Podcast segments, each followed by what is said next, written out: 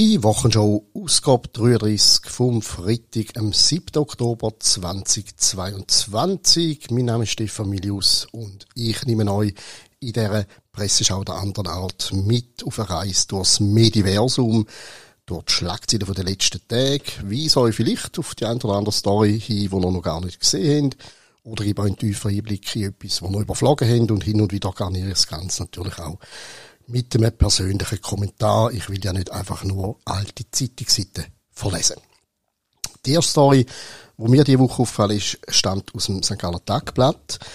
Da geht es um ein Ereignis, das am 11. Oktober mitten in der Innenstadt in der Fußgängerzone an der Multergasse äh, wird äh, stattfinden und wo recht dramatisch stöhnt. Also ich zitiere jetzt mal aus dem Artikel, der sagt, über darauf hat niemand gewartet.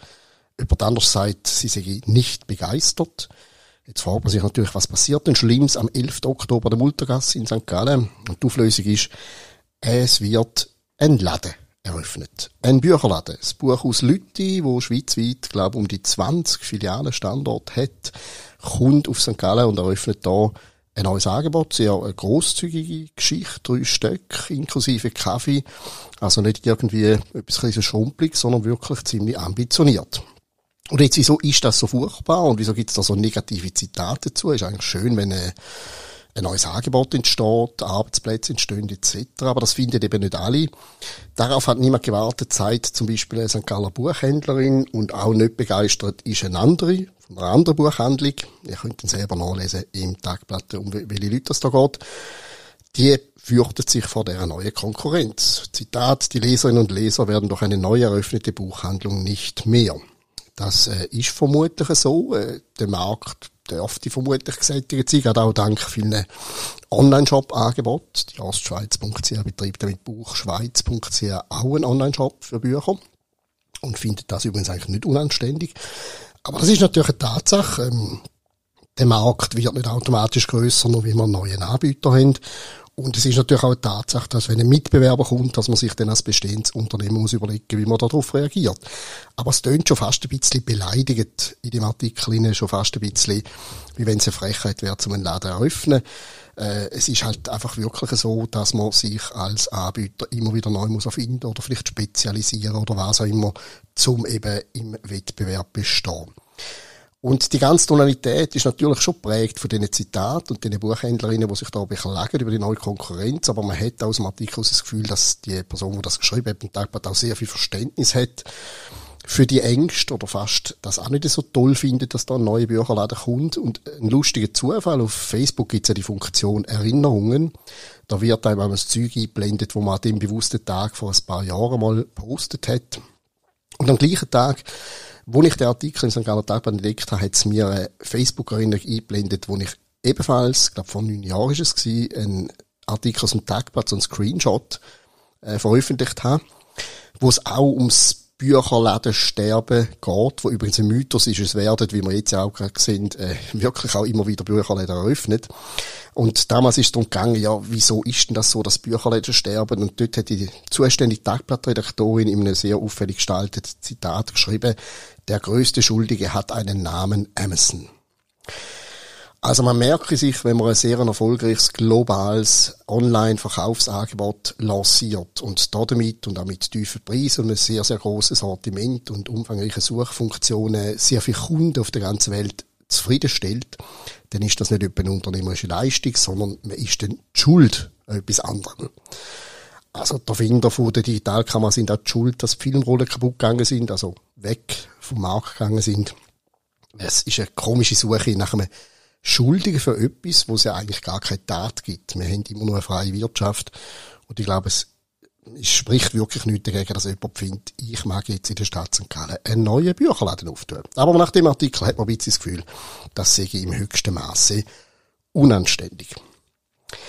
Gehen wir zum Blick. Dort äh, schöne Nachricht. Schweiz schlägt EU im Inflationsvergleich um Längen. Es geht darum, dass im Euroraum die Aufschläge auf, vor allem auf Lebensmittel, Brot, Butter und so weiter sehr, sehr massiv sind. Bis zu 12,4 Prozent. Lebensmittelpreise gestiegen. In der Schweiz sind es zwischen August 21 und August 22 nur 2,4 Prozent gewesen. Also wir kommen da mit einem blauen Auge davon und es sollte eigentlich auch öppen so bleiben, dass wirklich im EU-Raum die Situation schlechter ist als bei uns. Und ich möchte an der Stelle erinnern, wir werden im Herbst, glaube ich, 30-jährige Jubiläum feiern von der EWR-Abstimmung. Die Abstimmung, die im Prinzip so ein bisschen der Vorbote vom EU-Beitritt hätte sollen können sein. Und ja, ich glaube, man könnte vielleicht, wenn wir gehen posten, etwa die wieder an den denkwürdigen Tag vor 30 Jahren zurückdenken und uns überlegen, dass es vielleicht nicht ganz so schlecht war, was wir damals gemacht haben. Auf 20 Minuten wird auf Tränendrüse gedruckt. Trotz 50 Bewerbungen habe ich immer noch keine Arbeit. So Stories gibt's öppe die mal, dass jemand zeigt, wie viele Bewerbungen er gemacht hat und trotzdem keinen Job gefunden hat. Da geht's aber um eine Frau, die aus der Ukraine in die Schweiz geflüchtet ist. Das gibt dem Ganzen durch einen besonderen Dreh aus Journalistensicht. Das tönt auch in dem Artikel wieder so ein bisschen vorwürfig. So im Stil von, die arme Frau kommt sich einfach keinen Job über, weil sie Ukrainerin ist. Sie hat einen Bachelor Informatik, sie ist im März in der Schweiz angekommen und hat jetzt eben 50 Bewerbungen geschickt. Hat sich ein paar Mal dürfen vorstellen irgendwo und hat bis jetzt einfach Absagen bekommen. Sie beklagt sich ein Mangel ihrer Kontakte, sie hat kein Netzwerk, keine Referenzen, kein Vitamin B. Das äh, kann ich nachvollziehen, wenn man seit einem halben Jahr in einem neuen Land wohnt, dann hat man natürlich nicht ein Beziehungsnetz, wo man sich darauf abstützen kann. Ging mir übrigens auch so, wenn ich auf Kiew würde zügeln, dann hätte ich auch nicht wirklich Referenzen vor Ort, wo mich irgendwie empfehlen. Aber interessant ist, am Schluss vom, oder gegen den Schluss vom Artikel heißt dann plötzlich, ein weiteres Problem ist wohl, dass ich noch kein Deutsch spreche, obwohl ich fließend Englisch kann ja, das ist jetzt vielleicht schon ein Teil von der Lösung vom Rätsel. Wenn man in der Schweiz in einer Firma arbeiten will, dann ist Deutsch sicher nicht verkehrt. Ist äh, absolut nachvollziehbar, dass sie nach einem halben Jahr noch nicht wirklich Deutsch kann. Deutsch ist eine schwierige Frage, äh, eine schwierige Sprache, Entschuldigung. Aber äh, ja, es hilft sicher nicht bei Bewerbungen und es könnte schon sein, dass bei einem grossen Teil von diesen 50 Bewerbungen der Umstand, dass die Dame halt einfach sich nicht kann in unserer Muttersprache verständigen, dass das ihre Sache ein bisschen schwer gemacht hat. Darum lädt mir die Story auch ein bisschen ratlos zurück. Was will, will man uns eigentlich sagen, ist, dass sie dann unter äh, geschobenen Rassismusvorwurf quasi, dass äh, ihre Nationalität da eine Rolle spielt. Ich glaube, wir haben ja so eine grosse Solidarität in der Schweiz gegenüber den Leuten aus der Ukraine, dass das sicher nicht ein Ausschlussargument ist, wenn jemand gut äh, qualifiziert ist und eben im Idealfall auch noch Deutsch kann. An dem wird es nicht liegen. Und es wird jetzt auch viele Schweizer geben, die den Artikel lesen und denken, ja, ich habe 300, 400 Bewerbungen geschrieben und bin immer noch arbeitslos. Warum komme ich nicht zu einem Podium über? Watson führt uns äh, ein bisschen eine Glaskugel vor, die schaut, wie der Corona-Herbst wird. das ist ähm, nicht ganz neu, passiert immer mal wieder. Ist eigentlich so ein Running Gag, dass man, wer weiß, was wartet auf uns im Herbst. Es ist dort die Rede von den laborbestätigten Fällen. Die sind um 50% gestiegen gegenüber der Vorwoche. Es gäbe auch eine höhere Dunkelziffer. Also die Leute, die das Virus haben, aber nicht erfasst sind, wie sie es nicht testen lassen. Was natürlich könnte mit zusammenhängen, dass die Leute einfach keine Beschwerden haben und dann lassen sich logischerweise auch nicht testen und sind logischerweise auch überhaupt kein Problem. Ich weiß gar nicht, wieso die Dunkelziffer immer dermaßen betont wird. Und dann auch, das ist auch so ein, ein Dauerrenner das Abwasser. Man führt es immer vor, wie höhere Konzentration von dem Virus im Abwasser ist. Ähm, ist ja schön, wenn es da wissenschaftlich ähm, begeisterte Leute gibt, die das messen. Aber wenn wir alle einfach pur im Unter und gesund sind, sollte uns eigentlich als Abwasser jetzt nicht so wahnsinnig Sorgen machen. Die einzige Zahl, die ja wirklich relevant ist und immer relevant war im Zusammenhang mit Covid-19, ist ja die, was es für Auswirkungen hat auf äh, das Gesundheitswesen für das Gesundheitssystem, also die Hospitalisationen vor allem, auch die sind gestiegen um 36 Prozent heisst es da und da, da schlackern die Ohren, was über ein Drittel. Aber wir reden davon, dass man einfach 290 Spitaleintritte hat. Äh, das war schon letzten August der Fall so gewesen. Und die Auslastung der Spitäler bleibt damit auf einem tiefen Niveau stabil. Also nur die Ruhe, alles gut in den Spitälern. 3,9 Prozent der Intensivstationspatienten sind Covid-Fälle. Gesamthaft in den Spitälern sind es 4,1 Prozent. Ähm, Entschuldigung, tönt einfach alles für mich wahnsinnig entspannt und ich frage mich, wie man mit so Zahlen wieder kann vorsichtig probieren, eine leichte Panikwelle aufzubeschwören. Schon eher Panik angesagt ist beim nächsten Thema, bei der Energiekrise, die uns droht, wenn uns im Herbst, Winter der Strom und andere Formen von Energie könnte ausgehen. Es wird sehr unangenehm. Was macht man in so einer Situation? Man könnte sich zum Beispiel fragen, an was liegt und wie kann man so nochmal umreißen? An was liegt, ist relativ klar. Wir haben seit einigen Jahren Politik, wo im Prinzip jede Energieproduktionsmethode will verbannen, die nicht gerade auf Sonne oder Wind setzt. Das hilft natürlich nicht, wenn man Strom braucht.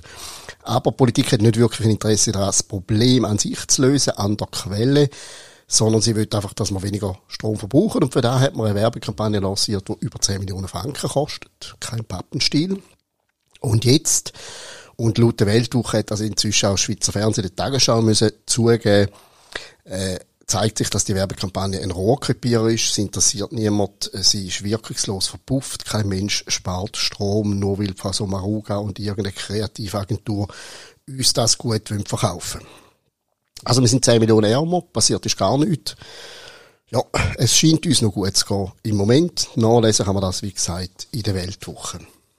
Und zum Schluss noch, äh, ja, ein Dauergast in dieser Sendung mittlerweile, obwohl er nicht einmal in der Ostschweiz beheimatet ist. Es geht wieder mal um meine Lieblingsbeiz, Brasserie Lorraine in Bern. Das ist ja die Linksszene-Beiz, wo es nicht zulässt, dass Weisse Rastas tragen und Reggae machen. Das ist auch die Beiz, wo Uniformenverbot hat. Das heisst, man darf dort als Angehöriger der Armee nicht in der Armeekluft ein Bier bestellen. Man wird ausgeschmissen. Oder mit einem T-Shirt mit einem Aufdruck von der XOA beglückt. Auch sehr originell, liebe Basserin. Und jetzt hat es da einen neuen Vorfall gegeben, wo allerdings ein bisschen konstruiert tönt. Und zwar geht es darum, dass äh, eine kleine Delegation von der SVP nach der Herbstsession, nein, vor der Herbstsession oder vor Ende der Herbstsession das Lokal besucht hat. Unter anderem auch der Rheintaler Nationalrat Mike Ecker, der Fraktionschef Thomas Eschi und auch der Nationalrat Thomas Matter, die zusammen wollen ihr Vierabendbier in der Brasserie trinken. Jetzt ist das vermutlich eine gewollte Provokation. Die Brüder haben garantiert gewusst, was nicht blüht, wie man ihre Gesichter einfach nur einmal kennt. Sie selber sagen, sie wollen mit dem Betrieb ins Gespräch kommen, ein bisschen etwas herausfinden über die Hintergründe von diesen Ereignissen, die da so medial Schlagzeilen gemacht haben. Kann sein, das ist ehrenwert, Diskurs führen ist immer gut, aber sie ist eben nicht dazu gekommen, weil ihnen ist Bedienung äh, verweigert worden. Die äh, Kellnerin hätte gesagt, sie wollen ihn nichts bringen, weil sie Rassisten sind. Ist so natürlich nicht verifizierbar, wir wissen nicht genau, was gelaufen ist. Aber man muss sich schon mal irgendwann die Frage stellen, entweder ist die Belegschaft von dem, von der Genossenschaft Beiz, entweder ist die wirklich einfach so dermaßen gefestigt in ihrem Weltbild, dass sie jetzt einfach das konsequent durchziehen bis zum bitteren Ende. Oder aber, ähm, sie lernen nicht dazu. Sie sind vielleicht nicht die hellste Kerze auf der Torte, ich weiß es nicht, weil es ist, ist ja völlig klar, was passiert, wenn du die SVP-Delegation auf dem Trockenen sitzen lässt oder rausrührst. Es findet den Weg in die Medien es hat wahrscheinlich noch nie eine Phase gegeben in der Geschichte der Brasserie Lorraine, wo so viele Menschen in der Schweiz gewusst haben, dass die Weiz überhaupt existiert. Ob es jetzt äh, ein guter Werbeeffekt ist, da kann man sich darüber streiten. Aber auch bei uns sind es ja Dauergäste. In dem Sinn, äh, ja, äh, kann man sagen, es wirkt sicher, was die Bekanntheitsgrad angeht. Aber alles andere, da habe ich meine leislichen Zweifel. Und wenn ich jemals dort zufällig vorbeikomme, es würde mich schon auch wundern, ich würde auch schon dort auch gerne Bier trinken. Und ich glaube, mein Kopf ist jetzt nicht so bekannt, dass ich gerade von Anfang an ausgeschlossen würde. Und ich habe auch kein Armeekleidli. Und ich habe auch kein Rastas. Ich käme wahrscheinlich mein Bier rüber. Aber die Frage stellt sich halt, wieso ausgerechnet dort? Es gibt doch so viel Beizen. In diesem Sinne, bis zum nächsten Freitag. Herzlichen Dank fürs Zuhören. Bis bald.